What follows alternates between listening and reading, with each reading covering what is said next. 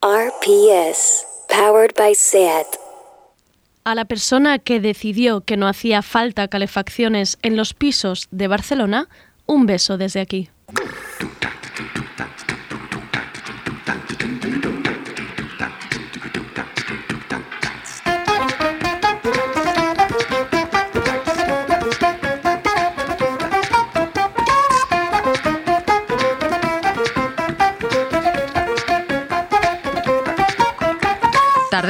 Con Andrea Gómez.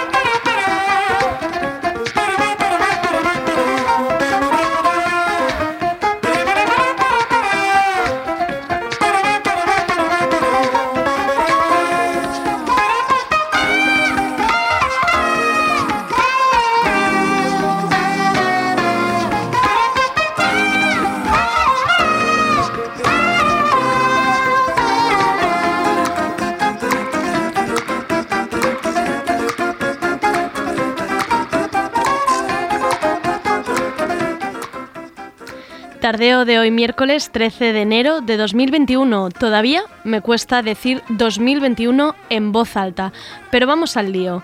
Tendremos a Zaida Carmona, Zaida Amur para las amigas de Internet, presentándonos su primera peli como directora, guionista y actriz. La amiga de mi amiga se llama y es una comedia de enredos lésbicos que ocurre en las calles de Barcelona. Ahora mismo está en fase de financiación en Berkami y creo que solo le quedan 40 euros para sus objetivos. Hoy lo conseguimos, ¿nos parece?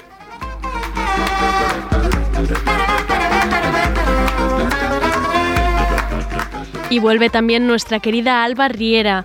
Esta vez ha organizado una mesa redonda para analizar la influencia de la cultura, la presión social, la creciente exposición en redes y la cultura al cuerpo en los trastornos de conducta alimentaria, los TCAs como la anorexia o la bulimia. Sentamos en la mesa a una psicóloga clínica, una activista del movimiento Body Neutral y una periodista que ahora mismo está en fase de recuperación de la anorexia. Ahora sí, que empiece tardeo. Estamos en Instagram, YouTube y Twitter. Búscanos. Somos Radio Primavera Sound.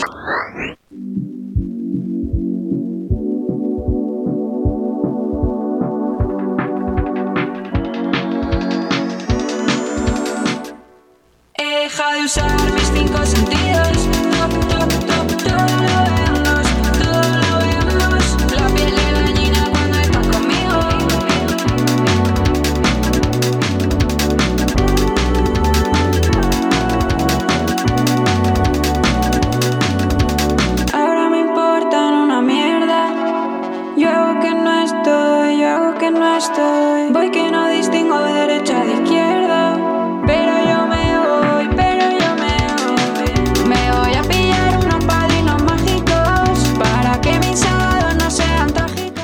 Sello barcelonés Snap Clap Clap, detrás de Stephen Please, Melenas, La Rebe o Sandré, está de aniversario.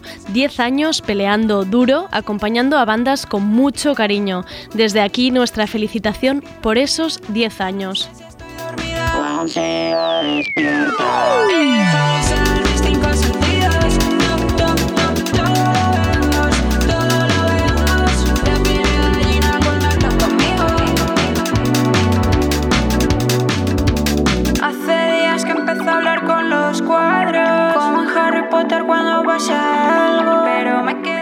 Y han dicho, oye, ¿cómo celebramos estos 10 años? Pues con 10 fichajes nuevos, entre los que se encuentra, por ejemplo, Albi, nuestra querida colaboradora de Tardeo.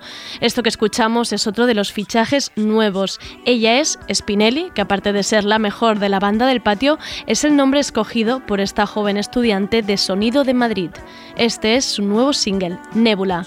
Larga vida a Snapclap Club.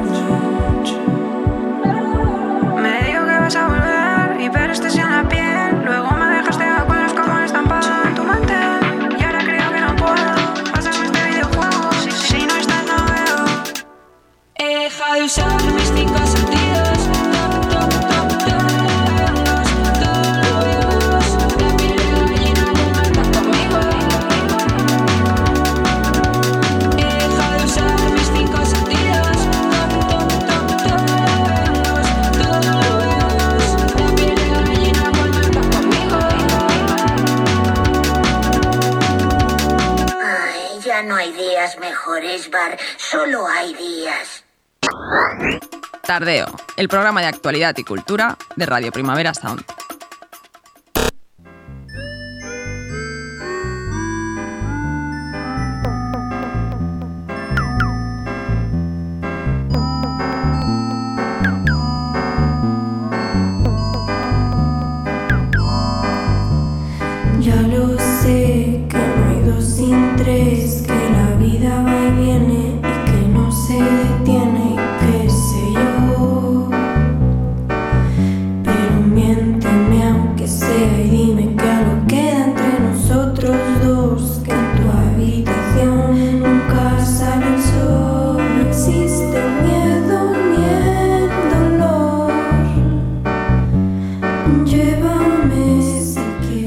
Una comedia de enredos lésbica cinco bandas que sucede en las calles de Barcelona, pues a tardeo que va. Que detrás está la maravillosa Zaida Carmona, por fin la excusa para poder charlar con ella, a tardeo que va. Una comedia romántica hecha en Barcelona, un equipo técnico y artístico de ensueño lleno de mujeres y un primer objetivo, conseguir 5.000 euros en Berkami.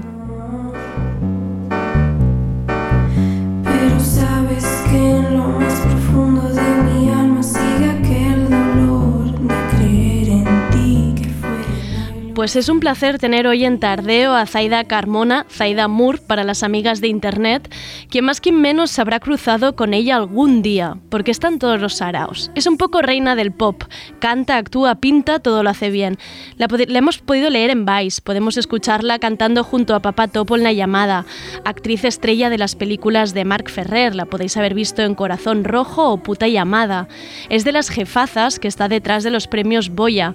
¿Os acordáis que el año pasado enviamos a nuestro reportero Adrián Crespo?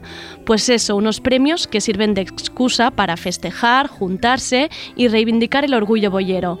Sabe un montón de películas. Una prueba es la Social Media Manager de la plataforma Filmin. También le gusta ponerse tras las cámaras, ha dirigido videoclips para Monterrosa o Borque.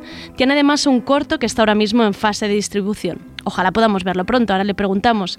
Y por si fuera poco, tiene además un podcast junto a Cristina Pastrana. Se llama La amiga de mi amiga, un podcast boyero generacional, divertidísimo, os lo tengo que decir, sobre ligues, flirteos, poliamores, cine, tarot, desamores y primeras veces.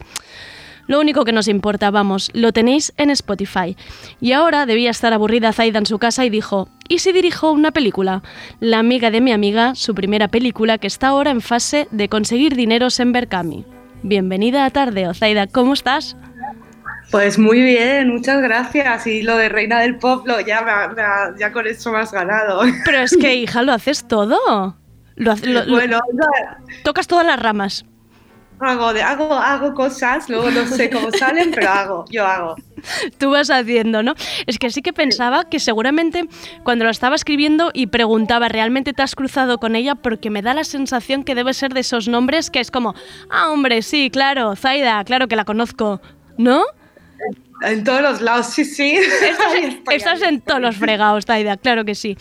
Oye, primero de todo, ¿cómo estás? ¿Cómo has empezado este 2021? ¿Estás, estás animada? ¿Estás mm, esperanzada? ¿Estás así pichi pichi? ¿Cómo, ¿Cómo andas?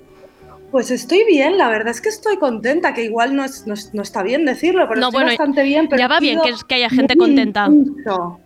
Eh, parece que hayan pasado tres meses, el medio mes, encima estuve en Madrid, eh, me quedé atrapada con la nieve. Con Filomena. y- con Filomena, pero bueno, la la verdad es que bastante bien y, y pues eso, pues, pues estresada para variar, lo que te decía antes, siempre estoy nerviosa, pues un tío más.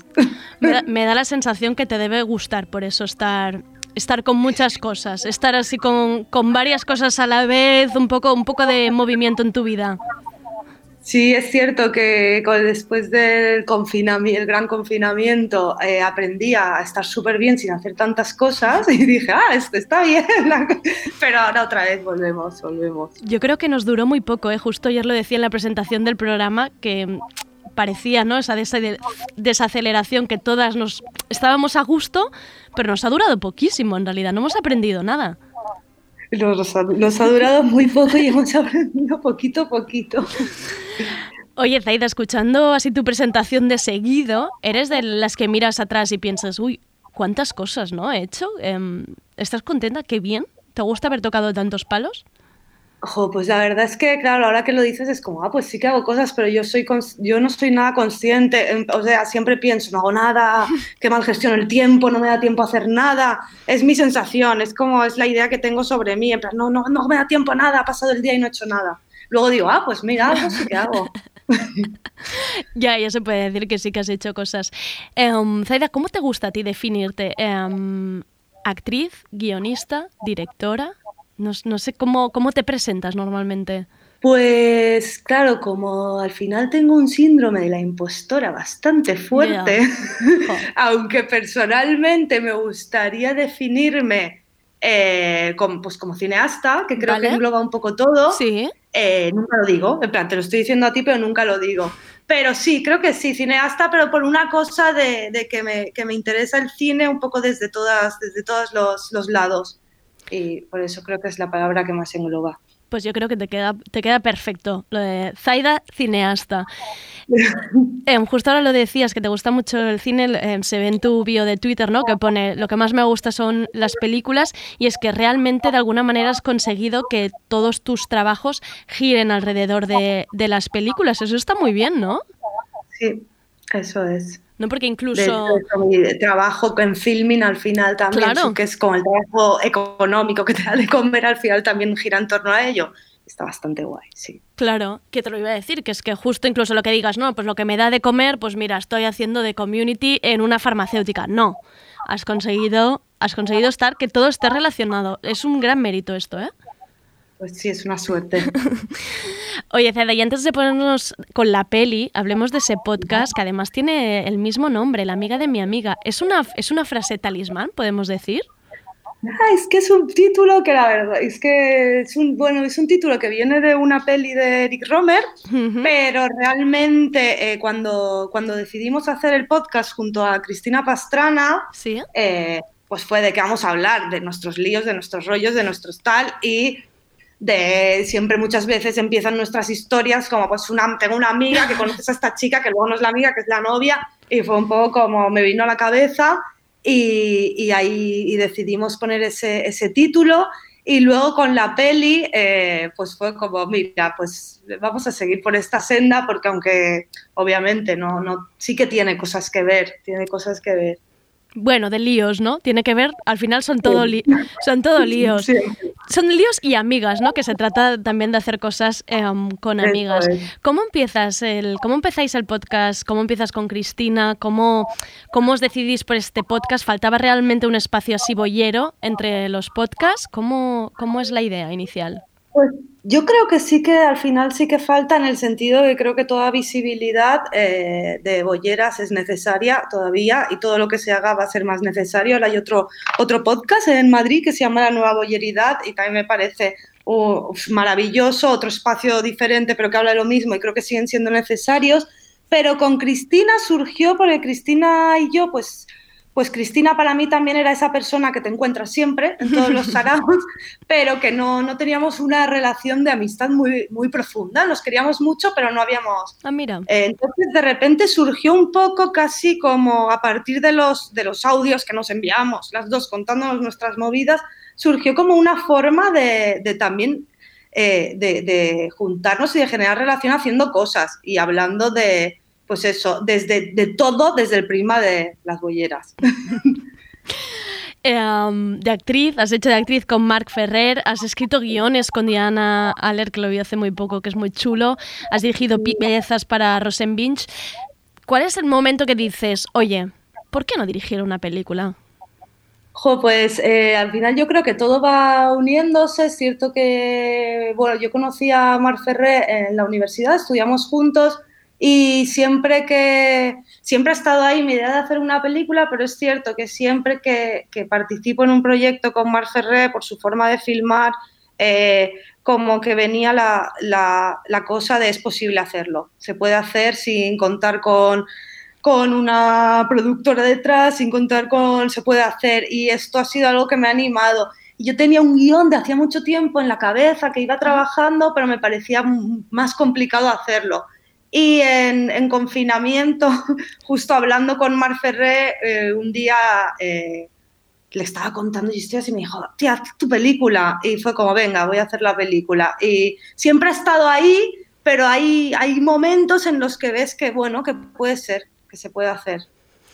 También para quien, para quien no conozca a Mar Ferrer, aunque hemos hablado eh, del entardeo y de sus películas, cuéntanos un poco de estas, este cine, ¿no? Que es casi más allá de cine independiente, ¿no? Es un, es un cine de cojo cuatro cosas en casa y, y puedo hacer una, una gran película. Cuéntanos un poco. Sí, es como, como dicen unas amigas de, de Madrid, Alicia Holgado, de La Sodio, es, la música sería el, el hablan del infra-underground, pues Mar Ferrer sería un poco el infra-underground. Eh, es un cine muy trash el que hace, eh, para mí absolutamente cinéfilo también, eh, y él rueda un poco con lo que sería su familia de amigos, muchas las casas en las que sale que salen son las casas de sus amigos, los actores muchas veces son también pues, personajes que se interpretan a sí mismos y bueno, es un poco la, la, la visión tras marica y pop de, del Raval, yo creo. Lo has definido perfecto. Yo creo que Mark approve eh, esta definición eh, seguro. Eh, imagino que habiendo, habiendo estado ¿no? desde dentro de, de las películas, em, ahora cuando te planteas, ¿no? Voy a pedir dinero para financiar la película en Berkami. Em, ¿Qué, ¿Cómo has visto esto de presupuestar una película? ¿Qué es lo que te ha sido más difícil? ¿Has pensado, ostras, no me imaginaba que esto sería así? Está siendo todo un viaje porque al final está siendo.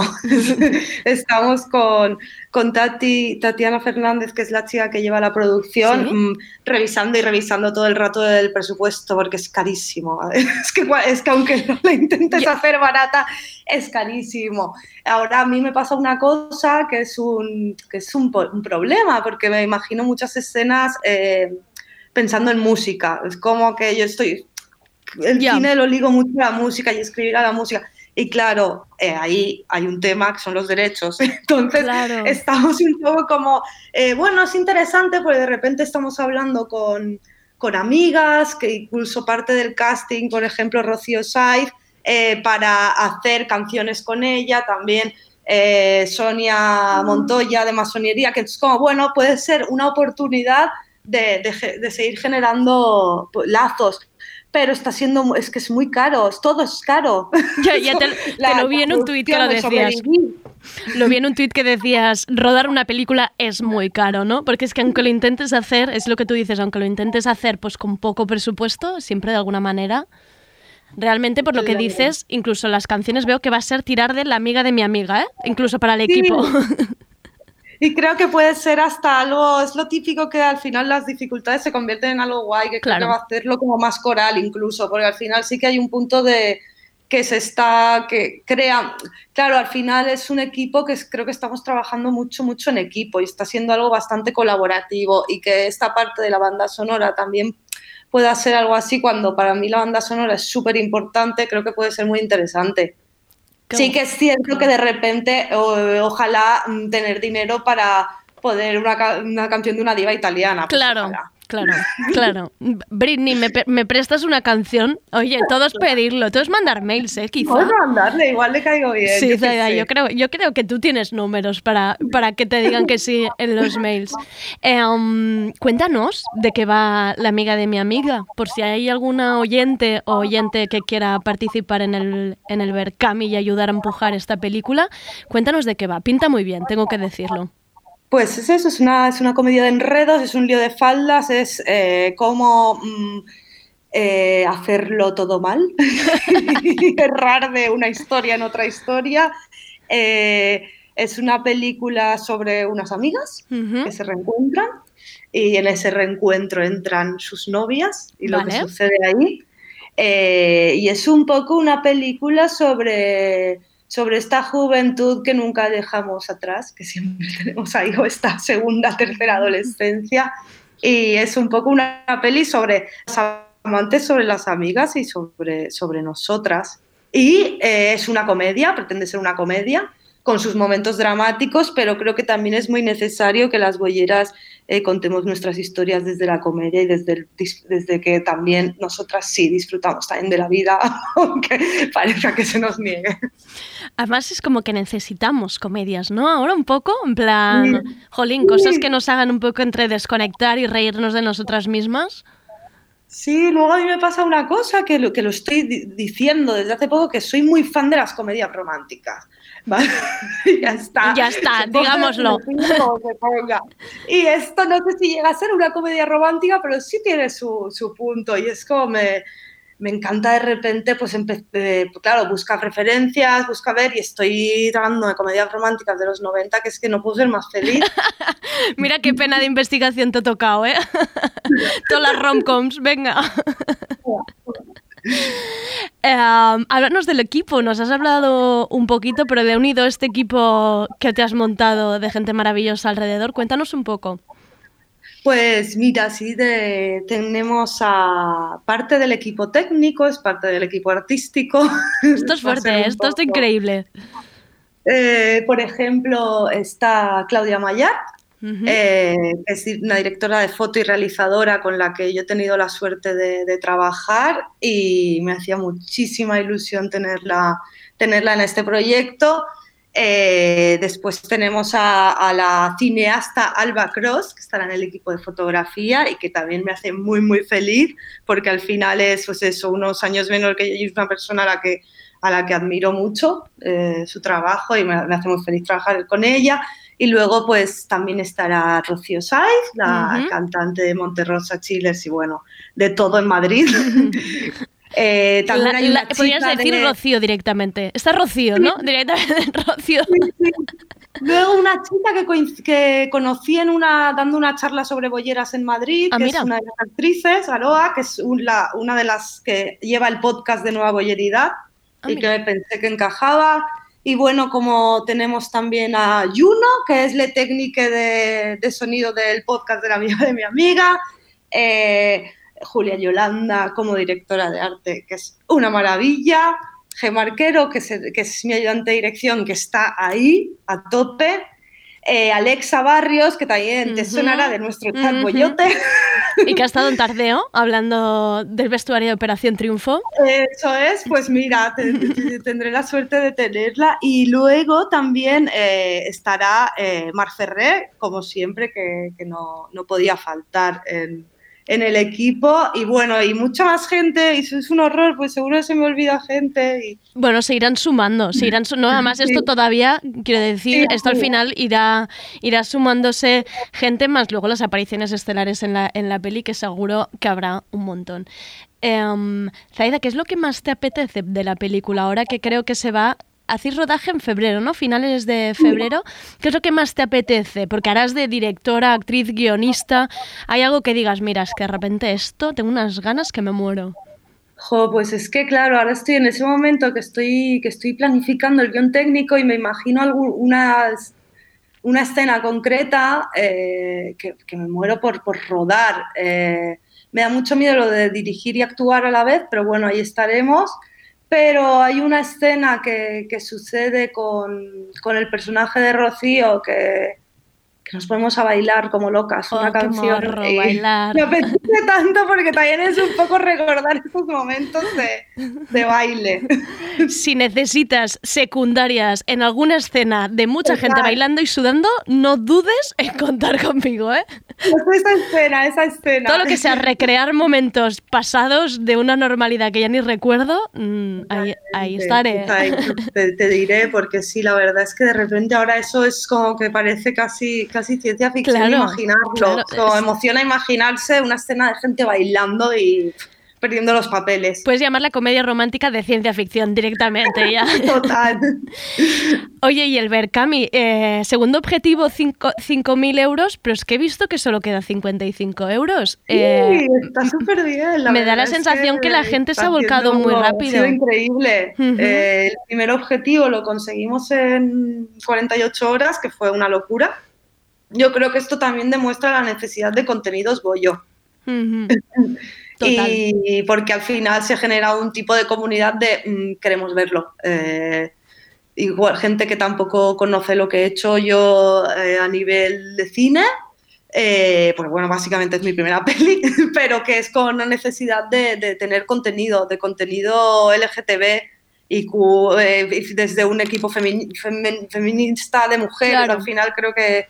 Y ahora estamos con 5.000 es- y nada, y quedan, a ver que lo mire, queda una semana, pero estamos ya con 4.945, Está ahí- súper contentas. Está ahí justito, justito, pero, pero qué maravilla. Y lo que tú dices, muchas ganas, y me da la sensación también que ganas de ver lo de Zaida, ¿no? De alguna, de alguna manera. Seguro que habrá gente que diga, a ver, ya lo hemos visto en pantalla, ahora a ver qué nos, qué nos enseña. Em, Zaida, desde aquí muchísima suerte, mucha mierda con el rodaje. Em, en febrero y tenemos muchas ganas de la amiga de mi amiga y mm, escuchamos el podcast. Que la, gente lo, que la gente lo busque en Spotify, que es una maravilla y te ríes un montón. Pues muchísimas, muchísimas gracias y te tomo la palabra para que salgas, ¿eh? Venga, todo lo que sea, besarte con alguna. todo lo que sea bailar, por favor, ahí me tienes. Y purpurina y muchas cosas. Sí, sí, sí. Muchísimas gracias por todo, Zaida. Un abrazo muy fuerte. Gracias, un abrazo, adiós. Las noches me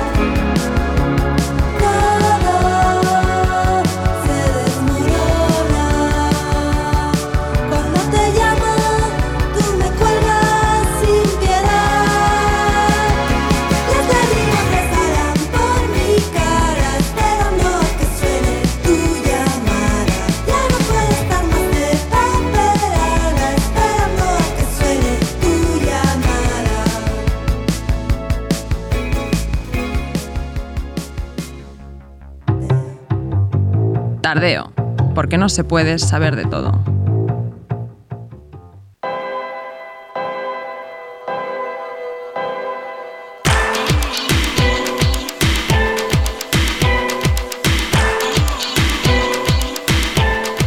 Discursos, tendencias y descubrimientos culturales con perspectiva social.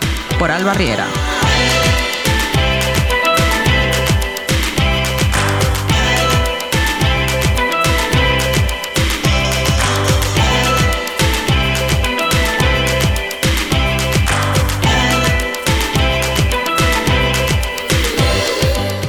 Vuelve Alba Riera y volvemos a preguntarnos y debatir sobre discursos y temas que tocan el mundo de la cultura.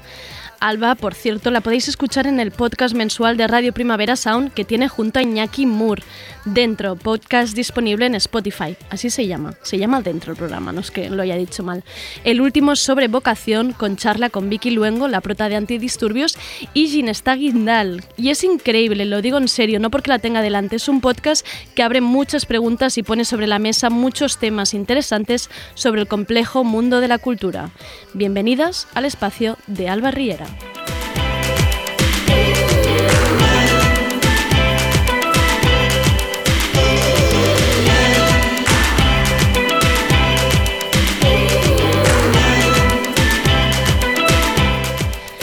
Hola Alba, ¿qué tal? Andrea, muy contenta. Creo ¿Estás que, contenta? Sí, creo que venir aquí es lo mejor que me ha pasado en 2021. Bueno, a ver, ¿cuántos días Es para devolverte el fe- así vale, ah, vale, el ah, vale. Em, te iba a preguntar, ¿cómo has empezado 2021? ¿Qué ánimos tenemos? Mira, mm, es que justo Cuéntame. antes lo contaba afuera. Como el año pasado yo fui de las... El año pasado, que hace una Sí. semana, ¿vale? Em, yo fui de las personas pesimistas, ¿vale? O sea, bien de nube gris en Vale. la cabeza. He decidido ser positiva. Has cogido otro personaje Sí, para 2021. estoy en el aquí y ahora, ¿vale? Que es algo que se me da fatal. Aquí y ahora he meditado. Wow. ¿Ah, lo he sí? hecho, lo he hecho, lo he hecho. Lo he hecho. Mi compañero de piso en plan, ¿qué haces? ¿Pero qué yo, significa que has "Medito, meditado? tía, ¿Tú medito". sabes meditar? ¿O has, o has Me- hecho- aprendido de He alguna aprendido, forma? me he informado un poquito, le he preguntado a mi terapeuta, oye, ¿Es mm, bueno si medito? Llévame para el campo de la meditación. A Vale. ver, llevo un día, ¿eh? Y ya me ha parecido complicado. O sea, todo el rato ya pensando en la lista de la compra, yo que no, Que no era eso, medita, que no era medita. eso. Pero bueno, estoy allí, estoy intentando, yo qué sé, llevar el año con un poco más de alegría. Me gusta esta nueva No. Alba. El aquí y el Lo ahora. tenemos que intentar. Aquí y el aquí y el ahora. Es mi Cambia el nombre al podcast, no se llame dentro, Yo no se llama aquí y dentro. ahora. Aquí y ahora. Eh, um, Alba, ¿te parece si entramos a la tertulia? Venga. Vamos a ello.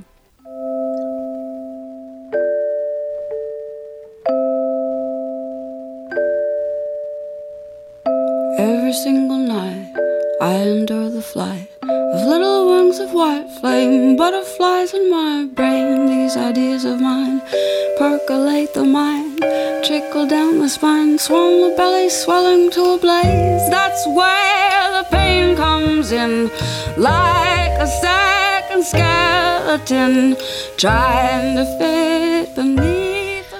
Oye, Alba, nos ponemos un poco más serias, ¿no? Podríamos decir. No es que le saque méritos a tu espacio, siempre estamos serias, pero en este caso sí que es de coger un poco de conciencia y tratar este tema con cuidado. Nos metemos en temas de salud mental y ya que estamos, aprovecho para re- reivindicar primero de todo salud mental pública ya. Ya mismo. Y luego mm, eh, hab- hablamos a partir de esto. Alba, ¿qué nos traes en esta mesa redonda, en el tema de hoy? Pues hoy vamos a hablar de los trastornos de conducta alimentaria, o sea, TCA, pero dentro de los múltiples factores de riesgo que lo vamos a hablar, sobre todo nos vamos a, entra- a centrar en los factores sociales y culturales. Vale. ¿Y por qué este tema, no? Porque claro, am, yo normalmente traigo pues esto, tendencias, mm, hypes que van sucediendo siempre con perspectiva social, pero también está bien de vez en cuando ir hablando pues esto de la otra parte de la cultura que también está allí, ¿no? No Claro. solo lo que consumimos. Entonces, ¿qué pasa? Que es verdad que am, estamos completamente influenciados ¿no? por esta cultura de la imagen, de las redes, estas presiones estéticas que yo creo que nunca, mejor dicho, nos las comemos y nos las tragamos día a día. Y es también, yo creo que los trastornos, el TCA vaya, am, es, muy, es, muy complejo de entender lo que realmente significa. Creo que estamos súper liadas. Sí. Muchas veces lo relacionamos simplemente con que una persona sea un saco de huesos y Ya. decimos, esto es el TCA. Am, y muchas veces, al menos a mí por la parte que me toca, hasta que no lo vives muy de cerca, no te das cuenta de todas las implicaciones que tienen. Además, es verdad que nos afecta a todos, pero sobre todo a todas, con lo cual también creo que era muy importante ponerlo así para empezar 2021, ponerlo sobre la mesa y también justamente diciéndolo de 2021, am, coincide en que a, a raíz del confinamiento se ha multiplicado la tasa de, de casos de TCA, ah, principalmente por el a- aislamiento, también pues por tener mucho más tiempo de estar solas mirando la pantalla del móvil y lo que eso significa, y también todos los trastornos asociados, como puede ser la depresión o la ansiedad, que se han disparado, ¿no? Entonces, claro, mm, ahora que estamos pasando, pues no sé por qué ola vamos, por la tercera, también estamos empezando a ver todo lo que ha generado Claro. también el COVID, ¿no? Lo que siempre decimos de los trastornos mentales asociados a raíz de la pandemia. Pues yo creo que es muy, muy importante ponerlo sobre la mesa. Además, también ya para acabar, eh, así introducción, pero creo que está bien contextualizar. Son 400.000 personas las que sufren TCA en España, que estén casos diagnosticados, porque hay muchísimas enfermedades mentales no reconocidas. El 60% de esta tasa tienen tendencia a la recaída, que es muchísimo, y un cuarto es, son trastornos crónicos, se convierten en trastornos crónicos. Así, a modo contexto, para empezar, presentamos a las que nos a las invitadas para, ya- para que nos saluden en la mesa. ¿Quién tenemos? Pues mira, primero tenemos a Catarina Gunnar, que la tenemos en vídeo, pero está conectada a la distancia, que ella es psicóloga clínica, experta en salud mental y trastornos de conducta, eh, principalmente en la clínica de Sheus, pero en fin, tiene una, una- una larga trayectoria. Hola, ¿qué tal? Hola, ¿qué tal? Buenas tardes. Buenas Encantada tardes. de estar aquí. Hola, Catarina. Muchas gracias por entrar a Tardeo. También Gracias. tenemos a Julia Barsaló, que sí que la tenemos aquí en carne y hueso delante. Ella es actriz y directora. En redes promueve la liberación corporal y abandera el movimiento Body Neutral, que también nos va a explicar un poco. Y está escribiendo un libro al respecto, creo. Sí, sí, sí. Que hoy nos podrás dar igual. Hola, buenas algunas- tardes. hoy, hoy daré algunas pistas ya. Bien, hoy tenemos teaser del libro, bien, qué ganas. También tenemos en la mesa a Claudia, que tiene 26 años y padece un TCA, en concreto anorexia, desde los 20 años más o menos. Actualmente está en fase de recuperación. Ella es estudiante de periodismo y mientras estudiaba ha compaginado la carrera con trabajos de cara al público, ¿no? Como azafata de eventos, recepcionista en un gimnasio. ¿Qué tal, Claudia? Hola, ¿qué tal? Buenas tardes. Qué bien que estés invitarme. aquí. Qué bien que estés Yo también aquí. estoy contenta de estar aquí.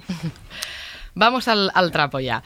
Pues para empezar, a, a ver si Catarina, ya que nos ha acompañado, nos puede explicar exactamente qué son los TCAs, porque, porque como ya veníamos comentando, muchas veces lo asociamos solo con la anorexia o la bulimia y parece que nos quedamos aquí. Sí, los trastornos de la conducta alimentaria eh, son unos de los trastornos mentales más comunes del mundo, ¿no? Y sobre todo son los trastornos mentales con las tasas más altas de mortalidad, incluyendo sobre todo arritmia, hemorragia, suicidio y la, la tasa de mortalidad ahora, después del confinamiento, es hasta un 15% en algunos casos. Entonces estoy tan contenta que ha sacado este tema, Alba, porque es casi una pandemia más grande, ¿no? Entonces, como tú dices, no solo es anorexia cuando hablamos de los trastornos de la conducta alimentaria, sino son nueve. Nosotros cuando diagnosticamos un TCA, utilizamos un manual de diagnóstico que se llama DSM. Entonces, los TCA son, los he apuntado, anorexia, bulimia, trastorno por atracón, algo que llamamos TECANE, que es otro trastorno alimentario de la, de, o de la ingestión de alimentos espe- especificado, trastorno alimentario de la ingestión de alimentos no especificado, trastorno de rumiación, pica y el trastorno de evitación, restricción de la ingesta de alimentos. Son nueve en total. Eh, también seguramente en el año que viene, cuando se sale un DSM nuevo, estará incluido ortorexia y vigorexia, ¿no? Que son trastornos eh, que están saliendo hace poco que luego lo, los vamos a recoger porque creo que también van muy, relacionados con esta um, obsesión por comer bien y comer sano que se va convirtiendo también pues en ortorexia. No sé si va, por aquí, después eh, nos lo cuentas.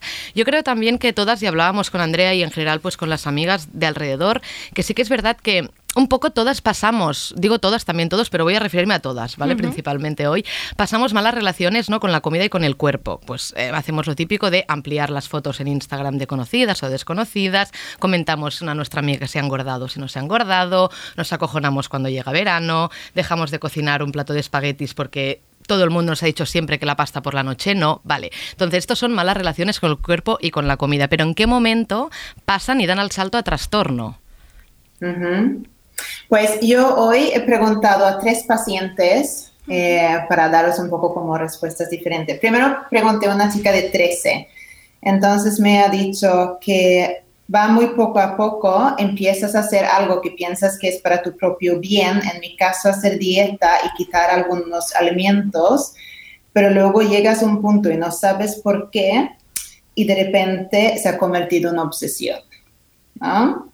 Luego eh, pregunté a una chica de 16 y ella dijo que el momento que da un salto al trastorno es cuando pierdes el control, ¿no? Y luego he preguntado a una chica de 26 y ella ha dicho que cuando empieza a afectar todo en tu vida y también cuando anímicamente ya no eres tú misma, ¿no? Entonces quizás empieza como algo más bien parecido a una dieta, pero eso convierte a, a, otra cosa, ¿no? El quitar elementos se convierte a como quitar piezas de ti, ¿no? Uh -huh. Que de hecho leía que en la adolescencia um, ya son un gran, un, un gran, muy alto porcentaje de chicas entre 14, o sea, que las dietas empiezan a los 14 años. Esto es algo como alucinante. De hecho, Claudia, ella ya hablaba de otras cosas que no solo el no comer, ¿no? En tu caso, um, ¿qué, ¿qué efectos ha tenido la enfermedad sobre ti o qué ha cambiado en tu vida? A ver, cuando yo he estado en el pico de esta enfermedad, eh, te condiciona toda la vida por completo. Es decir, vives en una cárcel. Es el trastorno que manda sobre ti y no tú misma, porque tú misma te pierdes. Y entonces, claro, luego cuando, cuando sales, o en la fase en la que estoy ahora, es muy fuerte cuando te das cuenta de que, claro, el gran problema es que tú te identificabas con todas esas conductas dañinas. Para ti tú, tú creías que, que, eras, que eras esto. Tú no eres esto. El trastorno va por un lado haciendo de las suyas, el demonio, la voz, y tú eras otra persona. Entonces esto es como vital, ¿no? Eh, hacer esta diferencia. Pero eso, cuando yo estaba en los picos de la enfermedad, era totalmente el trastorno que me dominaba y que me, que me condicionaba. ¿Y cómo me condicionaba? Pues, por ejemplo, eh, a nivel cognitivo, una inflexibilidad brutal. Pero toda esta inflexibilidad tiene eh, cierta lógica y es porque un cuerpo que está desnutrido, o sea, en mi caso era anorexia, ¿no? Un cuerpo que está desnutrido es una mente que está desnutrida. Una mente que está desnutrida no funciona bien. Esto es como una máquina, como un coche. Si no le das gas, no funciona bien y el coche hace cosas raras. Pues con el cuerpo pa- pa- pasa lo mismo. Si tú al cerebro no le das gas, no le das nutrientes, en este caso funciona mal. Y cuando funciona mal, pues tiene obsesiones, tiene tox, se vuelve totalmente rígido. También porque es un, un- un cerebro que como nota que se va muriendo de alguna forma, eh, está ahí siempre a la- al- intentando sobrevivir. Entonces, cualquier cosa del entorno que para él- que, que el cerebro lo vea como una amenaza para su supervivencia y puede ser una tontería como que tú estés en casa en una situación de estabilidad y venga alguien que tú no esperabas que viniera. Pues solo eso, cuando el cerebro está desnutrido, lo, es, una alteración brutal, ¿no? Entonces, pues sobre todo a nivel de flexibilidad te condiciona mucho. Para no hablar del aislamiento social, de que evitas eh, pues las cenas con amigos, las cenas con familia, todo está muy pautado, muy cuadriculado y es eh, pues un desastre.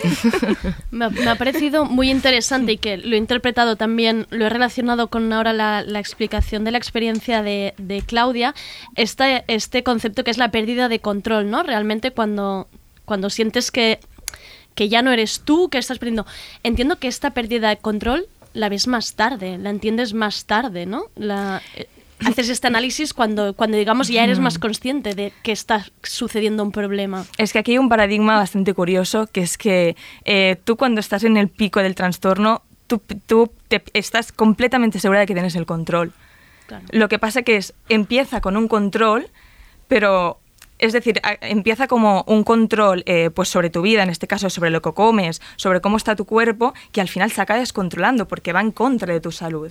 Es decir, para tener un control, intentar tener pues un ideal perfecto de tú misma, vas tan, tan allá que acabas perdiendo el control porque te acabas perjudicando a nivel de salud de una forma muy, muy grave. Entonces, bueno, aquí está un poco también el, pues el paradigma ¿no? de los trastornos de conducta alimentaria, yo creo. Eh. Hoy nos, queremos centrar en el factor social y cultural. Hay muchísimos factores, factores de riesgo que los podemos em, también comentar, pero hay una parte clave, yo creo que son el, precisamente el factor social y cultural que perpetúa gran parte de estas enfermedades, ¿no? La cultura audiovisual que entre todos consumimos día a día. Julia. Eh, eh, en- eh, Julia, directamente. Hola, Julia. Eh, ¿En qué momento y por qué decides tú tratar la liberación corporal en las redes? Si lo convier- con- conviertes en centro o parte de tu activismo. Y de hecho, también sacarás un libro al respecto. ¿En qué momento empiezas?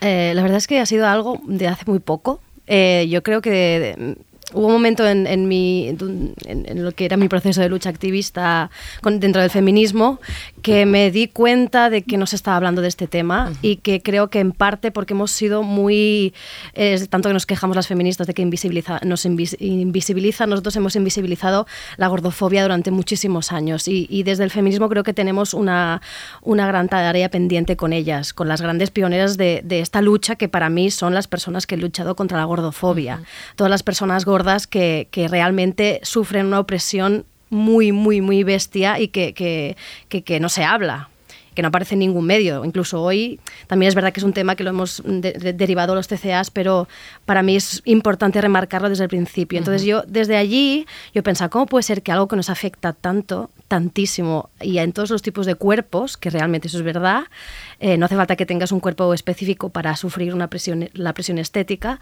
eh, no se direct- directamente desde el feminismo. Y ahí entró un poco mi obsesión también como actriz, porque claro, yo me, tengo que enfrentar cada día a una exposición pública, a un juicio que es parte de mi trabajo, que es eh, si yo doy el perfil o no doy el perfil.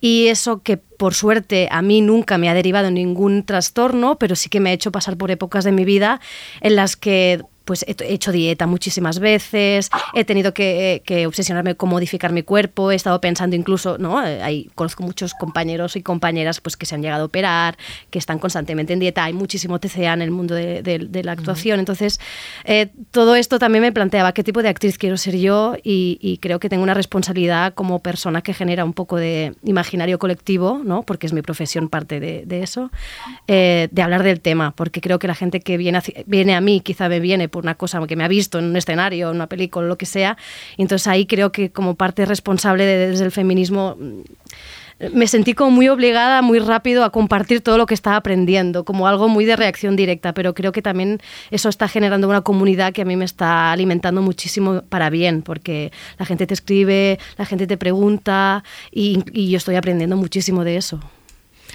Am, justamente también hablando de- del hecho de exponer, ¿no? que, que el cuerpo sea tu herramienta de trabajo. Sí. En, en tu caso eres actriz y directora, en tu caso Claudia estás estudiando periodismo. ¿Os habéis llegado a plantear entonces más de una vez también como mujeres que vuestro cuerpo, tener una estética más normativa, os podría dar la posibilidad de tener más trabajos, por ejemplo? ¿Cómo lo habéis vivido? Bueno, absolutamente. Claro, si ahora lo, relaciono con lo que has comentado, bueno, pues que yo soy estudiante periodismo y demás, en los medios de educación, yo, en los medios de comunicación yo creo que es una evidencia. Al menos, pues, ¿no? Televisión, radio quizá no tanto porque no hay tanta imagen, pero bueno, seguro que también. Pero en televisión nada más hace falta encender el televisor para ver los referentes que tenemos las mujeres, ¿no? Todas las periodistas que han llegado lejos, pues ¿cómo son? Pues todas tienen un prototipo concreto. En cambio, pues se ve que los hombres no, no hay tanta, tanta selección, ¿no? Porque los hombres con que sean graciosos e inteligentes ya les vale para llegar alto. La chica tiene que ser graciosa, inteligente, pero guapa y delgada, además, ¿no? Entonces, bueno, pues cómo podemos escapar de esto, ¿no? Si es lo que consumimos. Justamente el otro día leí un artículo que era en- VilaWeb que creo que compartiste tú, de hecho, que era sobre las campanadas, que yo creo que ahí se pone sobre la mesa, o sea, en las campanadas, porque en todos los canales ves este patrón repetido todo el rato, como vemos mujeres, pues de hecho el artículo se llamaba Donas decorativas o más funcionals, y es exactamente Sí, de esto. Marta Rujals, ¿no? M- em, Mujeres vestidas de árbol de Navidad y los hombres pues con su traje em, haciendo em, su trabajo. Volviendo un poco para, para, para ir con, con Catarina, si nos puedes repasar rápidamente, aparte del, del factor cultural, cuáles son los factores de riesgo y ahí vamos ya un poco más profundamente a, a lo que consumimos. Pues los TCA, los factores de riesgo, siempre hay este debate de nature-nurture, ¿no? De biológico y más bien ambientales. Eh, si hoy hablamos más de ambientales, evidentemente un factor biológico, el más potente, mujer, ¿no? Y el ambiental, yo diría estar viva en 2021, ¿no? Eh, si miramos los factores de riesgo, yo que hice mi doctorado de esto, encontré 4.753 factores de riesgo. Entonces, conclusión, se puede pillar por cualquier lado, ¿no? Mucha gente piensa que mm, la gente que tiene, que desarrolla un TCA son mujeres débiles, quiero apuntar que es todo lo contrario. O sea, el caso de Claudia, la gente que llega a tener una recuperación es un 40% y vemos una tendencia que suele pasar mucho a mujeres cuando tienes más, cuando ya eres mayor de edad. Mujeres mm, de cargos altos, con estudios muy perfeccionistas, muy autoexigentes, puede también ser impulsivas y demás, ¿no? Pero sobre todo hay como un, un padrón de como quizás como las mujeres que todo el mundo quiere ser, ¿no? Que simplemente lo llevas un punto más y creo que en, en esto todas en el fondo tenemos factores de riesgo para tener un TCA. De hecho, creo que quizás entendemos los TCA también porque todas los tenemos un poquito, aunque no llegue a ser un diagnóstico. ¿no? Mm. Sí, además precisamente em, esto que dices de los factores de riesgo que están tan a la vista de todas, creo que se ha hecho bastante evidente lo que hablabais antes de durante la pandemia. Yo sí que es una conversación que he tenido mucho con las amigas porque yo realmente en el primer confinamiento sí, a pesar del trabajo de aceptación de, de nuestros cuerpos, de, un, de cierta liberación, de, de creerme que yo era algo que lo tenía superado, em, sí que me vi en un, en un en una línea bastante bastante mm, de, de de pensar que caía hacia el otro lado, de, de mirarme mucho en el espejo cuando era algo que no había hecho, de preocuparme por los selfies. Empecé a subir muchos selfies y pensaba, "¿A- me estoy intentando validar con gente a la que no conozco de nada. Buscar, como no veía, hubo un momento que me daba la sensación que también al no ver personas reales, al no ver mujeres reales y solo ver las que tenía en Instagram, que ya sabemos las fotos en Instagram que vemos cómo son, perdí un poco la realidad y, y pensé, bueno, pues es que quizás estoy a punto de caer en, en la otra línea de empezar a... Me empezó a volver loca con la Patrick Jordan que no, que no paraba y yo... Y pensé, bueno, pues y, y sí que era hablado con las amigas, porque de repente solo hablábamos de eso, de hacer ejercicio, de qué comíamos y de, y de mandarnos fotos. Y pensaba que no se está pasando a todas. Y me da miedo que eso realmente pues sí que haya sido una, una bajada a los infiernos de mucha gente, ¿no? Sí, y de creo, creo, creo que es muy interesante esta parte que dices, Andrea, porque de hecho, hablando ya de tendencias de Internet, mm, dicho así mm, banalmente, ¿eh? tendencias de Internet, pero que al final están a nuestro alrededor y nos llegan y es muy difícil filtrarlas y que no se queden impregnadas en nosotras. Am, ha habido este boom de la comida saludable, que ya avanzábamos, el healthy, el hashtag eco, am, sobre todo comida que a mí me gusta llamarle instagrameable, es decir, que encima sea mona para tu feed, ¿no? Para tu Instagram. Am, tenemos el caso de Carlos Ríos, que para que no lo conozca, em, es un nutricionista, influencer y propulsor del movimiento que le llama Real Fooding, que al final es un, movi- un movimiento completamente totalitario que te dicta lo que es bueno comer y lo que no, ¿no? Y tiene mogollón de seguidores.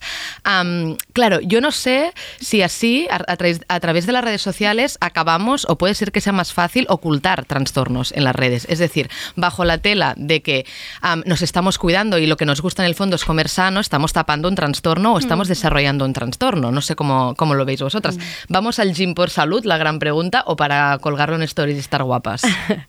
Bueno, yo me leí un libro el otro día que empezaba así, es decir, si yo supiera que mm, ir al gimnasio no me adelgaza, iría al gimnasio. Claro. Y, y la gran respuesta seguramente sería que no.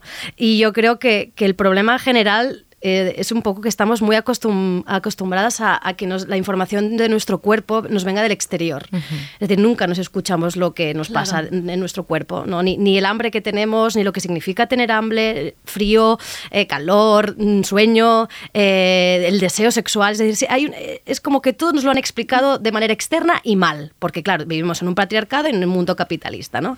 Y entonces de repente toda esta información que, lo que tú decías, que se convierte en algo dogmático de ahora este señor que dice eso, sobre todo con el tema de las dietas y el tema del ejercicio, de repente se convierte en una especie de religión que nadie puede eh, cuestionar.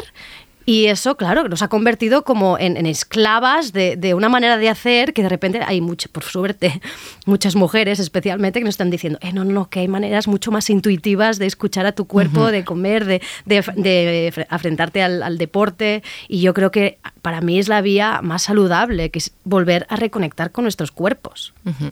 Y no hacerlo desde la lucha la com- competitividad al final, yo creo, ¿no? Con, con- contigo misma. En tu caso, Claudia, no sé si nos puedes contar un poco también aprovechando la relación que, desarrollaste con el deporte, porque al final es una de- va muy asociado una cosa con la otra.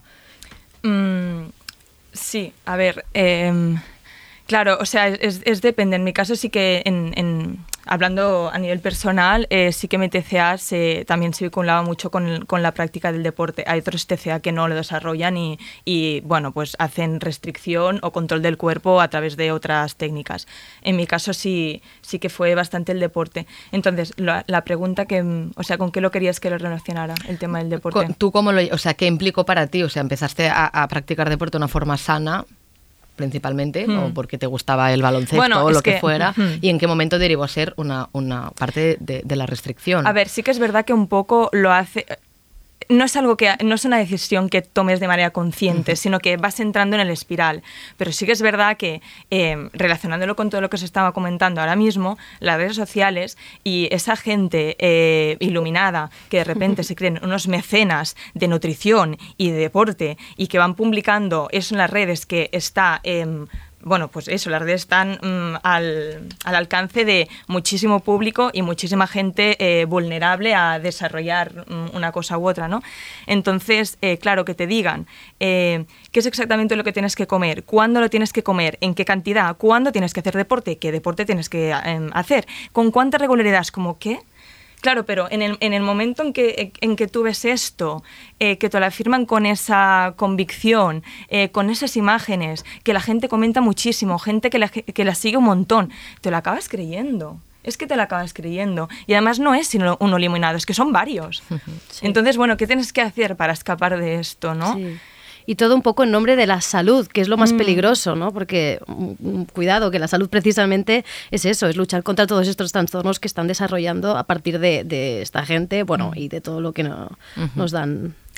Catarina, ah, sí, perdón. No, no, solo iba a preguntar que, como ha dicho antes Julia, que sí que hay, sí que hay gente que ve claramente, ¿no? O puede haber mujeres que hayan trabajado más esto y que tú puedas ver un perfil de, de este tipo, ¿no? Que te está vendiendo pues esta salud o este tipo de estilo de vida, em, cuando realmente está escondiendo otras cosas, tú puedes haber hecho un trabajo y entender pues que hay cierto engaño, pero ¿Cómo señalamos estos engaños? ¿Cómo señalamos estas fotos en Instagram de un antes y un después que está repleto, Repleto, sí. repleto de estas imágenes de antes y después, de chicas haciendo sentadillas sin parar? Claro, yo entiendo que también es lo que decía Claudia, según en qué momento mm, Mm. te coja, tú te agarras, ¿no? A eso Sí. o tú te lo quieres creer. Y yo ¿Falta creo que- regulación? No lo sé. ¿Qué falta? Bueno, hay, hay, hay, por ejemplo, gente como mm, eh, Yamila Jamil, que, que es una Ujú. gran propulsora de, de todos esta... Ella también sufrió un TCA y, y ella, por ejemplo, pues llegó con su, con su empresa a llegar a, a le- a legislar pues que a los menores de 18 pues ciertos productos y influencers que, que, que anuncian sus productos en dietéticos o tal no tuvieran acceso. Eso- Eso existe en Instagram ya. Pero yo, por ejemplo, recomiendo muchísimo que primero hagáis una limpieza de Instagram, Mm. pero ahora ya, Sí, ya. o sea, todo lo que te genera insatisfacción lo borres y no tienes que dar explicaciones a nadie, porque nadie se va a enterar. Y que empieces a llenar tu Instagram de cosas que te, que te hagan sentir mejor y que ya sea a partir de hashtags que, que hay millones de, de- y que allí yo creo que mucha gente, muchos perfiles, pues te hacen tener una, una, una vista, una mirada mucho más crítica precisamente de todas estas y estos influencers tan, tan tóxicos. O sea, dentro de los mismos canales generar como la, co- Total, la contra es que yo la creo que la respuesta claro. a, a todo esto está en el propio Instagram, por eso Mm, también sí, yo lo sí, defiendo, sí. que Igual no es que hay- sacarte mm. Instagram y que digas, hostia, ahora tengo que vivir sin Claro. No, porque dentro del- de la misma red ya se está generando una comunidad muy, muy, muy sana, en el buen igual- sentido. Igual que hay perfiles, pues sí, ¿no? Como el, que, el de Carlos Ríos, que, bueno, a mí al menos me hizo mucho daño. Tampoco qui- quiero ir a lo personal, porque, claro, No, a, sí, está bien, A veces yo pienso creo que- realmente que, que- que hay, que hay nutricionistas que hablan eh, por redes sociales y seguro que saben de lo que hablan. Entonces, claro, realmente depende de la persona, pues quizás sí que le va a ayudar. Pero personas pues como yo, que tenemos tendencia a, o pues, que somos personas de riesgo por lo que sea, pues nos hacen un flaco favor. ¿No? Entonces, bueno, es que como todo siempre hay las dos caras de la moneda. Yo creo que, ¿puedo decir algo? Sí, claro, perdón.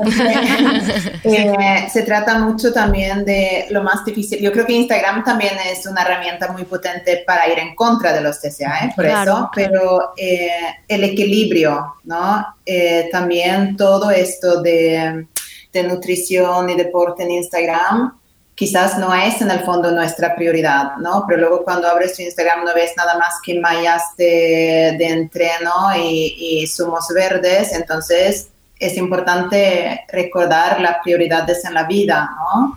Y, y ahí creo que sobre todo en el confina- confinamiento es cuando nos mm, desviamos un poco, porque no somos deportistas de élite todas, ¿no? Entonces también lo que son viajes y, no sé, cultura eh, y retos personales y profesionales es, es, es difícil, pero sobre todo el equilibrio, ¿no? Que siempre tiene que ser nutrición para mí y el deporte algo casi como tan fácil como no sé, respirar, ¿no? O sea, todos sabemos comer al final. Claro. Entonces, ahí está la clave. Em, y de hecho, ¿nos puedes así contar brevemente lo que es la ortorexia? Porque creo que va relacionado y, y tú ya has anunciado que de cara al siguiente am, libro o manual que incluye todos los trastornos asociados, uno de ellos es ortorexia. Porque de hecho estaba a punto, punto de salir ortorexia como diagnóstico en este DSM, que llamamos este manual de diagnóstico, pero consideraron que era demasiado similar a anorexia y por eso no se hizo un diagnóstico propio. Ortorexia eh, es, resumiéndolo mucho, eh, tener una preocupación tan grande con comer sano que se vuelve un, un trastorno. Entonces, aquí gente como Carlos Ruiz a lo mejor empiezan a hacerte mucho bien, pero luego empieza a hacerte mucho mal, ¿no? Porque todo lo que es, puede ser todo de miedo a comer grasas, sal, azúcar, eh, alimentos procesados, eh, que sean real, que sean veganos, que sean eco, que sean, ¿no? Pon el hashtag que quieras, que en el fondo ya todo el comer ya no te da nada de esa. Una cosa de, ah, sobre todo aquí, ¿no? En, en España, que me, me encanta, es todo el tema, la, la importancia cultural y social que Ujú. tiene el comer, Claro. ¿no? Es como el corazón de, de Sí. vosotros al final, ¿no? y eh, ahí, si tienes ortorexia, eh, os doy un ejemplo de hoy, ¿no? Real, ¿no? Una chica que fue al cine eh, mm, de un- una cita, se tomó un trozo de, de pizza antes con, con, con su date y durante la película no podía concentrarse en nada porque no paraba de pensar que se sentía súper sucia y cuando salieron de, de- del cine no, no quería besar a su date porque se sentía tan sucia dentro, ¿no? Un poco por ahí está ortorexia. Para mí, claramente es un diagnóstico porque los TCA siempre, los TCA siguen las tendencias. ¿no? Si miramos los 70 era anorexia, 80, 90 bulimia con los gimnasios y demás. En 2000 un boom de obesidad, no sé, se hablaba solo de obesidad, obesidad, obesidad y ahora eh, son los tecames, ¿no? Eso do- y sobre todo ahí entrarían la ortorexia y estamos todo el mundo, o sea, los zumos verdes, si hace 10 años habíais tomado uno. No, no. Un, un me gazpacho quizás para hacer un Sí. poco de detox, ¿no? O mucho. Sí. Entonces, Sí, y de tendencias así, el otro día, por ejemplo, escuchaba y también se me pusieron como los pelos de los brazos, en plan, Dios mío, esto me da mucho miedo. Esto que se ha empezado a oír ahora mucho, que es el ayuno intermitente, que Sí. pensaba, Sí, sí. empiezas a ayunar y cuándo vuelves a comer, ¿no? No, no. Porque además era el reto 12 horas, el reto 18, y yo pensaba, pero esta gente, ¿cuánto, ¿cuánto más rato puede estar sin, sin comer? Y que también, si te fijas, siempre aparecen dietas nuevas, porque Claro. cuando la gente ya las ha probado todas, tienen que aparecer nuevas. Es decir, Ujú. es el mecanismo capitalista de vamos a generar más necesidad a la gente que en el Sí. fondo no necesita. Que claro, yo creo que esto es uno de los temas clave, ¿no? O sea, al final, em, los medios de, de comunicación, las redes sociales, hablamos de que podrían hacer, podrían servir de, de- de como canal divulgativo de, de- de vi- de visibila- visibilización, es que esta, esta palabra. Am, de hecho, ahora pondremos un momento un corte de, de- de una entrevista que le hicieron a, a Jedet, donde es, es un buen ejemplo de referente. Sin embargo, muchas veces pues hab- hablamos de que promueven todo lo contrario, ¿no? La cultura del narcisismo, estos titulares clickbaits de el último corte de pelo que te va a solucionar la vida en 2021, Mm. todas las cremas miraculosas de- adelgazantes, los rankings de las top más guapas y ahora los rankings de los mejores zumos verdes que te van a ayudar a adelgazar seguro. Y vamos ahí, o sea, en una sociedad capitalista em, es posible acabar con los TCAs, entonces el sistema y las empresas quieren que no estemos enfermas, claro. Yo creo que lo importante es saber que, todas estas cosas que tenemos en la cabeza no son nuestras. Ya lo explica muy bien Claudia, que decía, esta voz no externa, esta voz externa está alimentada por, por unos mensajes tóxicos muy concretos. Y cuanto más sabemos que vienen de un sitio concreto, como pueden ser revistas, como pueden ser ciertas influencers o influencers de, o, o películas, yo creo que esta capacidad crítica nos ayuda como mínimo a saber que no, no es una cosa nuestra, que no, no es innato, que no tenemos necesidad de hacer dieta cuando nacemos, al contrario, tenemos necesidad de comer. ¿no? Y entonces yo creo que todo esto creo que nos va a generar como mínimo estar un poco más preparadas y tener más herramientas. Ay, sí. Adelante. Ah, no, no, yo Es que quería nos vamos decir haciendo que- miradas como... ¿Quién quiere hablar? No, yo quería decir que, en respuesta a tu pregunta que decías que si era posible terminar con esto, pues yo lamentablemente creo que no. Eh, Yo soy un poco dramática con esto, pero es que la sociedad está muy mal montada. Entonces, eh, bueno, mm, poniendo mm, como ejemplo mi experiencia, ¿no? Eh, yo voy, yo me he tratado en, en la, o sea, a través de la, de la sanidad pública y, por ejemplo, ahí solo hay eh, dos psiquiatras o sea, para atender a ciento y pico de pacientes. Mm, claro, o sea, eso lo, lo- lo- expongo porque es un ejemplo de que eh, las enfermedades mentales eh, se- o sea, no están todo lo apoyadas que deberían estar. Están muy asificadas, están totalmente ignoradas. ¿Y por qué? Pues yo creo que básicamente porque eh, son uno de los vértices de la industria capitalista. Los trastornos mentales dan muchísimo dinero al capitalismo. ¿Por qué? Pues que, porque básicamente son imagen, que da muchísimo dinero, y todos los trastornos de conducta alimentaria que se suceden de la imagen, eh, pues drogadicción, alcohol y juego. ¿no? Y la adicción al juego. Eh, todo esto da muchísimo dinero al- a, la, a la industria capitalista y por lo tanto, como el capitalismo no quiere perder ni un euro, eh, va a seguir así y van a seguir habiendo trastornos mentales. También una, una cosa importante que es que creo que además los TCAs, como se relacionan evidentemente con las mujeres, porque yo creo que el 90 y pico de casos. Corrígeme. Sí, pero esto también ha cambiado También es verdad. en los últimos años. Pero, Pero, como porque, generalmente mm, se ha, perdona, se ha relacionado con las mujeres, entonces también todo lo que es eh, la salud y las mujeres es una cosa ya, bueno, ya es entrar en, la- en la- en la- en un agujero oscuro que a nadie le importa y que encima es banal porque como se- es algo estético y las mujeres somos todas unas superficiales, ¿no? Un poco histéricas. Claro, Sí, entonces sí. es un poco también esta imagen del TCA como algo que, ay, esta chica, a ver si come un poco. Y dices, no, no, no, es que es una cosa grave y se tiene que tratar. Y de- O además la sanidad... un novio y verás cómo te sentirás Exacto, mejor. Y la sanidad pública, evidentemente, tiene que tratarlo bien. Perdona.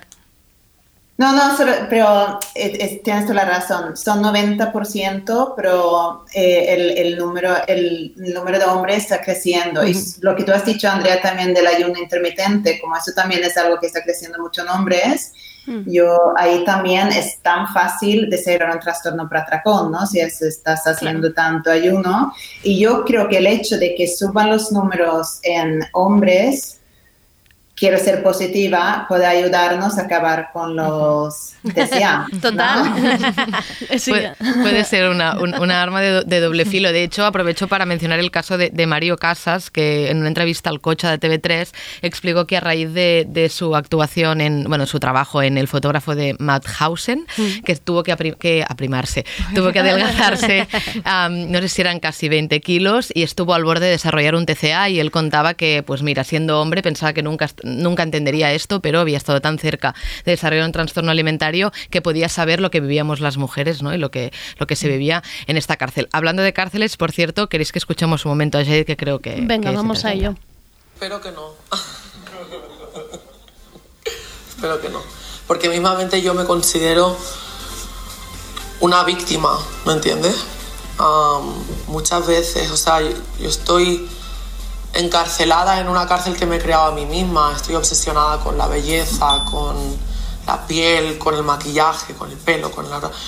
Es, un, es horrible, ¿entiendes? Entonces no me gustaría, me gustaría que que no me siguiesen en eso, como que se sintiesen cómodos o cómodas pues teniendo granos, no depilándose, no arreglándose.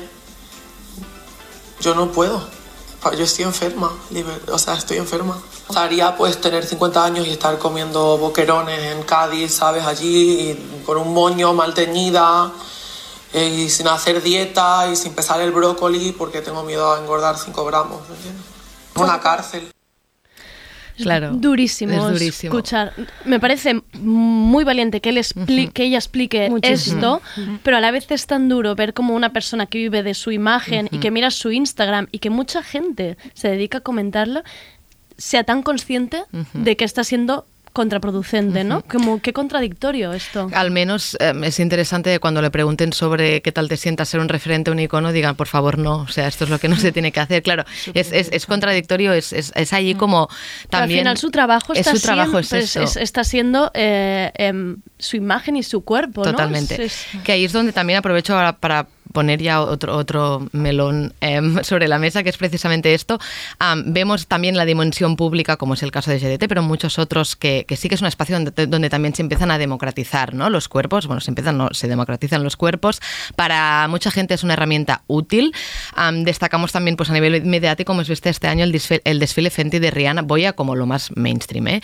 El desfile Fenty de Rihanna con cuerpos normativos, la última portada de Cosmopolitan UK en febrero en la misma línea también.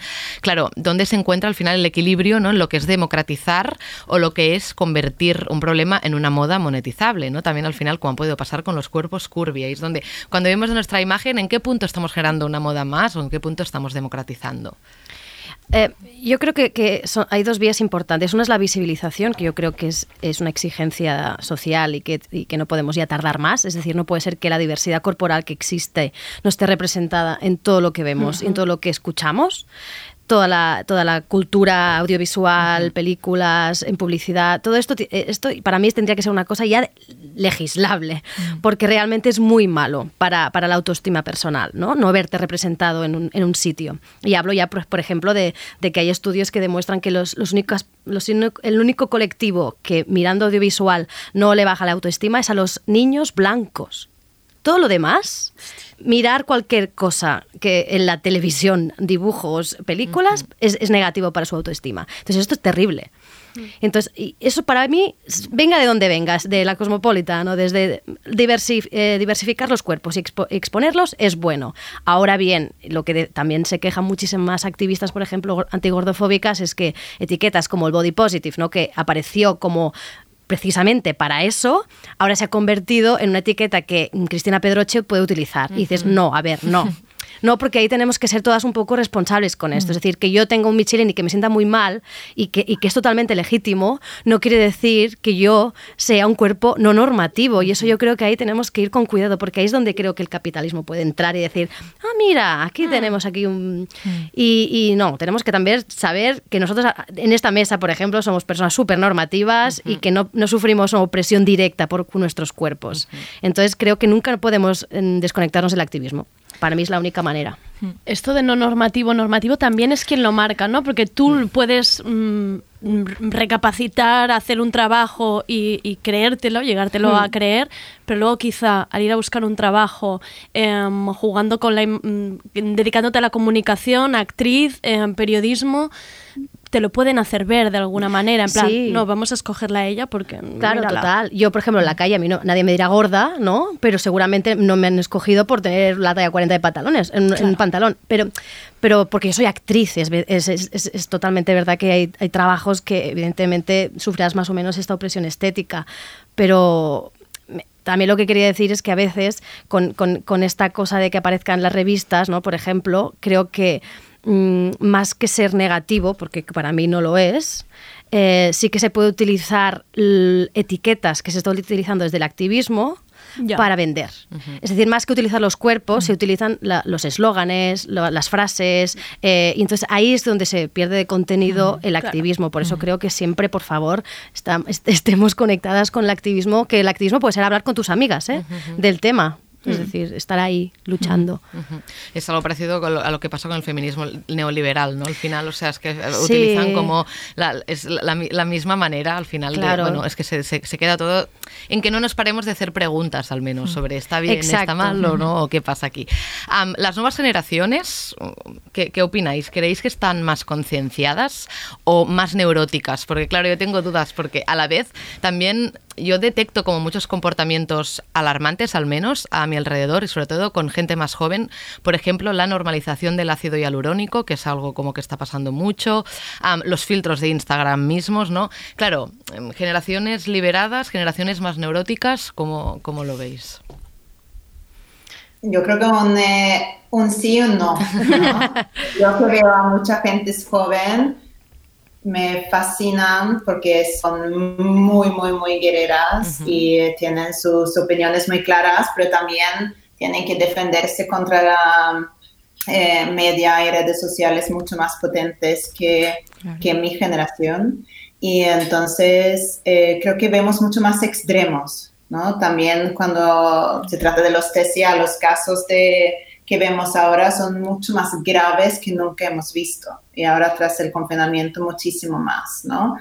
Eh, entonces es más fácil de caer, creo, en cosas mm, por razones obvias, pero también pienso que esta generación de los jóvenes ahora son muy no sé, yo, yo creo mucho en ellos, ¿no? No solo en, en, eh, en todo lo que son cañones de belleza, también cuando se trata del medio ambiente, saben lo que, lo que opinan, ¿no? Lo que, lo que quieren, espero. Qued- Nos quedamos con, con el optimismo. Sí. Igual aquí tú, Julia, también nos puedes dar algunas recomendaciones sobre cuentas útiles, películas, series am, que traten estos temas o que... A mí la no- recomendación de Julia es que me ha parecido tan, tan fácil y tan idiota y no haberlo pensado, el cambiar tu Insta. Es que me Total, no, no sé, total. no he dejado de pensarlo desde que lo has dicho. ¿eh? maricondo de Algo que lo Instagram. tienes Sí, claro, yo, yo digo, en Sí. Instagram veo esto y digo, pero Andrés, que lo has escogido. O sea, al final, eh, quiero decir, la sigues tú. No es que, final estés- el algoritmo aparecido. ahí igual te puede ayudar un poco. de Claro, no es que hayan aparecido ahí por, Sí. por infusión divina. Yo, por ejemplo, de- claro, como siempre estoy buscando estas cosas en Instagram, pues a mí ya directamente me recomiendan ya, perfiles. Yo recomiendo muchísimo, no solo perfiles, más que perfiles concretos, eh, el uso del hashtag como, como espacio para explorar, ¿no? Entonces, si entráis en body acceptance, body neutral, body positive, fat liberation, eh, dieta intuitiva, por favor, que es una cosa maravillosa. Dieta intuitiva. ese, te- Sí, ese término que, nos que, apuntamos. que es- son yo, yo, por ejemplo, estoy leyendo últimamente mucho sobre esto porque yo, que soy una persona que ha hecho dieta a lo largo de su vida, eh, claro, se te van quedando información muy concreta en la cabeza que tienes que, de- que desprogramar. Y la dieta intuitiva a mí me está ayudando mucho un, po- un poco a esta cosa de reconectar con pues, lo que decía antes de todo el mundo sabe comer Ya. y nos han hecho creer que no, Sí. ¿no? Y, y no, no, no, es mucho más fácil y, y mucho más eh, gustoso. Es que nos han sacado como el placer de comer y es, Sí.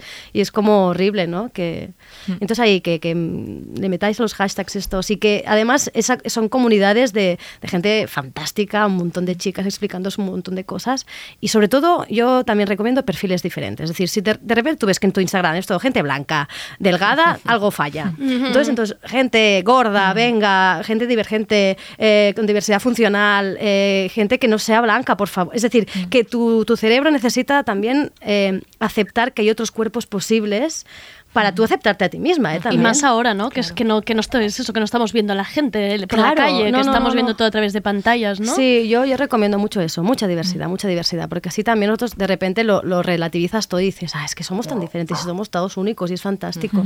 Hay una tip también como muy, muy simple, que no sé por dónde me llegó, pero que es que no decirle a, a nad- a no, no decirle a nadie nada que no pueda cambiar en pocos segundos. Es decir, mm, si es una pestaña, si es eh, ¿Cómo, que tie- cómo, si tienes cómo, un moco, si tienes una pestaña, es algo que tú puedas modificar, dile, oye, tienes un moco, pero si es algo que no pueda cambiar en un periodo corto de tiempo, no se lo digas. claro. Y esto de verdad que funciona a la hora de decir, vale, mm, puede cambiarlo esta persona, es algo que ha elegido algo que no, pues no, pues no vamos a comentarlo. No.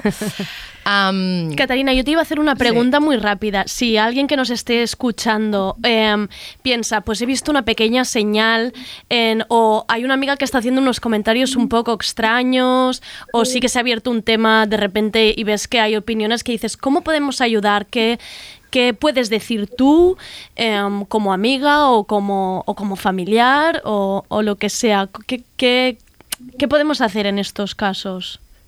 Para que tampoco no sea muy la- agresivo. De la edad que tienes, ¿Vale? me refiero si, es, eh, si eres mayor de edad o no, que mm, hablar, ¿no? Preguntar y no, y no decir, hoy te has adelgazado mucho, o al revés, te veo que has subido Ujú. mucho de peso, ¿no? Sino preguntar qué tal estás, ¿no? Veo, te veo más triste o te veo más pensativa, más agobiada, lo que sea, ¿cómo estás? ¿no? y eh, tener un diálogo. Más que hablamos, más soluciones vamos a encontrar y luego, si es necesario, entonces buscar ayuda, que lo que Claudia dijo también en tiempos de pandemia no siempre es fácil, a veces Claro. un poco desesperante, hay a veces tarda demasiado tiempo, entonces yo recomiendo también de, de acudir a asociaciones como ACAB, la Asociación contra Anorexia y Bulimia, para que faciliten un poco esta búsqueda de, del sitio, sea público privado, o ¿no? Eh, el tipo de ayuda que, que cada uno necesite. Claudia, para acabar, em, tú que estás en fase de, recu- de recuperación, ¿nos quieres contar cómo te encuentras, cómo ha mejorado tu vida, cómo ves las cosas ahora? Sí. Eh, Espera, es que, es que me río porque, no, pero porque estoy en un momento de mi vida que es muy interesante en realidad. Eh, estoy muy feliz. Sí, la verdad es que hacía mucho tiempo, mucho, que no sabía lo que era estar viva en realidad, porque mm, cuando, bueno, pues cuando te, te sometes al tratamiento y haces lo que toca y, empiezas a comer y tu cuerpo se va recuperando, te recuperas a ti misma, tu cerebro empieza a funcionar bien, es como de repente te despiertas. Es como despertarse de, de, un, de una pesadilla. De repente lo ves todo mucho más nítidamente, todo lo sientes mucho más, em, los colores los puedes apreciar más. Yo siempre lo digo, es como cuando estaba enferma, a mí me cambia, a mí cuando empecé a, a- a- cuando el trastorno se instaló en mi vida, me cambiaron el filtro y lo veía todo en, en color en blanco y negro, en color sepia, es como que te cambian el filtro. Y, y es una pena, ¿no? Porque dices, hostia, cómo la vida se ha vuelto tan jodida. Eh, y de, de hecho no entiendes ni cómo la gente de tu alrededor eh, puede, o sea, tú ves la gente feliz en, el- no sé, en los espacios cotidianos de la vida, en el metro, y dices, pero la gente, pero ¿por qué tiene esa felicidad? No lo entiendes. Y de repente cuando despiertas y te recuperas, dices, ahora lo entiendo todo. Es que la vida es mucho más fácil y es muy bonita, es Sí, verdad. sí, sí. Pero bueno, claro, te tienes que tratar. O sea, cuando estás enfermo, para poder dar ese paso, te tienes que tratar. Y, también quiero remarcar lo que decía mm, eh, Catarina, que eh, para mí lo principal, eh, si se diagnostica algún caso así o si crees que alguna amiga, algún familiar tiene eh, algún síntoma, como alguna alarma, es que yo creo que la única solución es pedir ayuda externa, ayuda de un especialista. Te tenéis que tratar. Porque si va. No, es que. Yo que sé, en el caso de la bulimia, es la última vez que voy a vomitar. Si vas. No, es que no. No, no puedes salir de esto tú sola. Es que no puedes. O sea, es un trastorno, te tienes que tratar. No, no, no te va a ayudar ni tu familia, ni, ni ti misma. Cuando estás en la enfermedad eres incapaz de salir por ti misma. Eh, te tienes que tratar con un especialista sí o sí, porque si no, no sales de esta. Entonces, ve al hospital. sí. Pide ayuda. Pide ayuda. Jo, pues muchísimas gracias, Claudia. Muchas gracias por tu testimonio. Em, ha sido una maravilla escucharte y yo creo que quien la haya oído desde casa em, será muy importante lo que nos has contado. Catarina, muchísimas gracias por tu tiempo y por tus palabras. Ha sido Gracias. maravilloso. Mañana, una paciente, vamos a poner a Claudia. Creo que lo que has dicho, ¿no? Lo voy a repetir, lo mandaré para que te puedan escuchar. Felicidades eh, por estar casi, casi ahí. Por estar feliz. Bueno, aún estoy luchando, ¿eh? Aún estoy luchando. Pero oír, oírte decir que eres feliz ha sido, ha sido maravilloso. Uy, Julia, muchas gracias por venir de nuevo. Tú y yo tenemos algo pendiente. ¿Tenemos el algo libro. pendiente? El libro, el libro. ¿Está, está ya al caer? Sí, está, a ver, está, está, está en el proceso ya a punto de entrega, es decir, aún no de se publica, Ah, pero, vale. pero, pero estará, estará al caer este año, así que... Eres de las, de las triquiñuelas ahí con las correcciones. Estás todavía Sí, haciendo. faltan los- ya, ahora da miedo entregarlo. Es como, Tengo que otra no se lo revisión. lleven. Tengo otra revisión. Aún no, aún no era broma. Aún no. Un beso desde aquí a la editora de Julia que está sudando, ¿no? A Paula de Flamboyán, hola Paula. Muchísimas gracias también, Julia, como siempre, y por tu activismo que haces en redes. Y eres un faro, yo creo, para, para muchas de nosotras, te lo, di- te lo digo de verdad. Em, Alba, muchas gracias por este tardeo tan especial y Gracias por tu visión de, de la cultura, que creo que es muy especial. Gracias a todas. Un abrazo muy fuerte.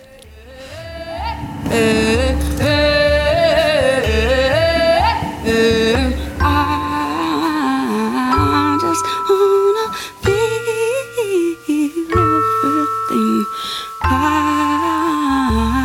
just wanna feel everything. I just wanna feel everything. So I'm gonna try to be still now. Gonna renounce the little while and if we had a double king size bed, we could move in it and I'd I cause I does what I does. And maybe I'd relax, let my breast just bust open. My heart's made of parts of all that's around me, and that's why the devil just can't get around me. Every single night's alright. Every single night's a fight. And every single fight's alright. RPS.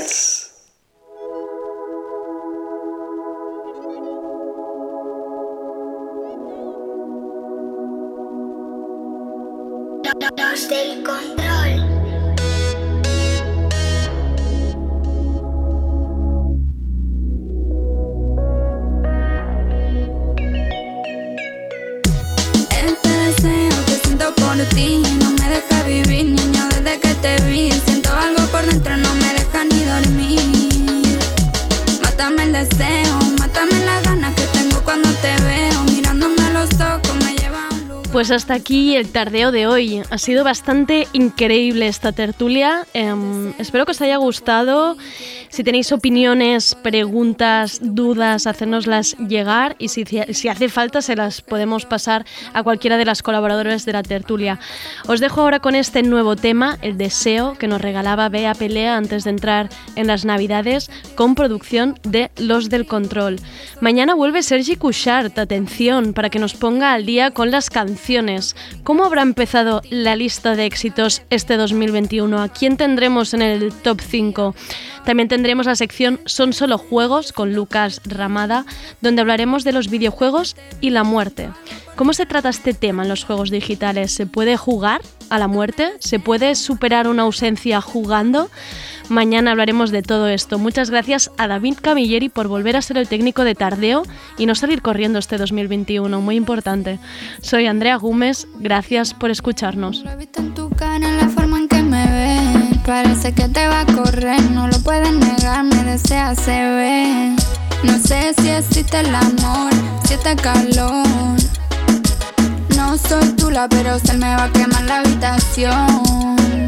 Me estoy prendiendo, apagame este fuego, mátame las ganas que tengo cuando te veo. Me estoy prendiendo, apagame este fuego, mátame las ganas que tengo cuando te veo. Este deseo que siento por ti no me deja. Tardeo, con Andrea Gómez.